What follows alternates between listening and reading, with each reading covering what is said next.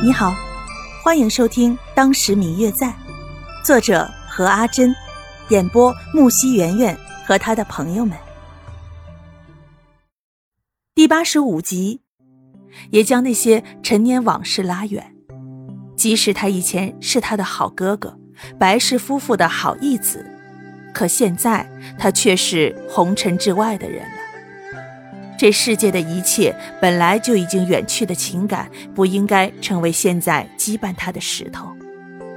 白若秋整理了思绪，重新收拾好了心情，准备开始新的一天。他其实想过要不要将这里的事情写信告诉父亲，但是一想，自从阿新走后，父亲就一直很伤心。其实他知道，对于父亲来说，阿新哥不仅仅是义子。而是当做亲生儿子一般对待。虽然父亲也很爱自己，可自己毕竟不是一个男子。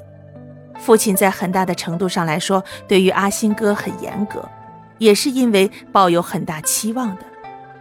可是这个期望从十几年前就已经断了，自己现在何必又要去提起呢？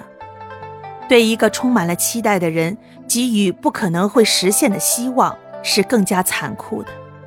于是他选择了沉默。对于赵安信来说，自己的父亲早在几年前就已经去世了，自己被这所寺庙所收养。对于他来说，这所寺庙在某种意义上已经成了他生命中重要的一个组成部分。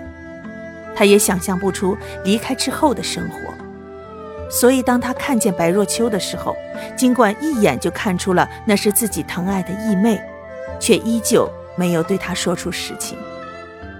对于之后白若秋的询问，他有那么一瞬间的动摇，差一点就对他说出实情。还好他及时压抑住了自己的感情。可现在却是，尽管他不再言语当年的事情，但是白若秋却已经记起了他。这世上有些事就是身不由己，并不是自己所想就能够成真的。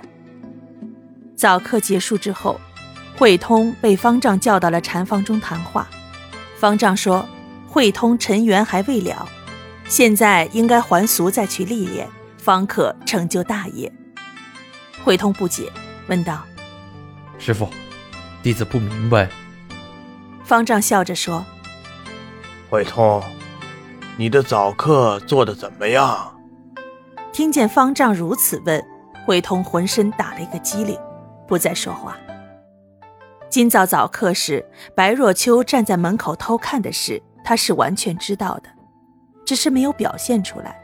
可是，就算是骗得了自己的心，又怎么能骗得了佛祖呢？有好几次的经文，他都是差一点送错了。若不是平日里苦读，今日定会在所有弟子面前出错的。虽然那几丝错乱的心绪，很快就被他调整了。但是他的音调确实变得有些颤抖。他以为其他的弟子并没有听出不妥，一定没有人听出他内心的心绪不宁。没想到方丈却还是听了出来。关于辉通的身世，方丈其实早已知晓。当初在收留他们父子的时候，赵父便已经告诉了方丈所有的事情，包括在白家即离开的原因。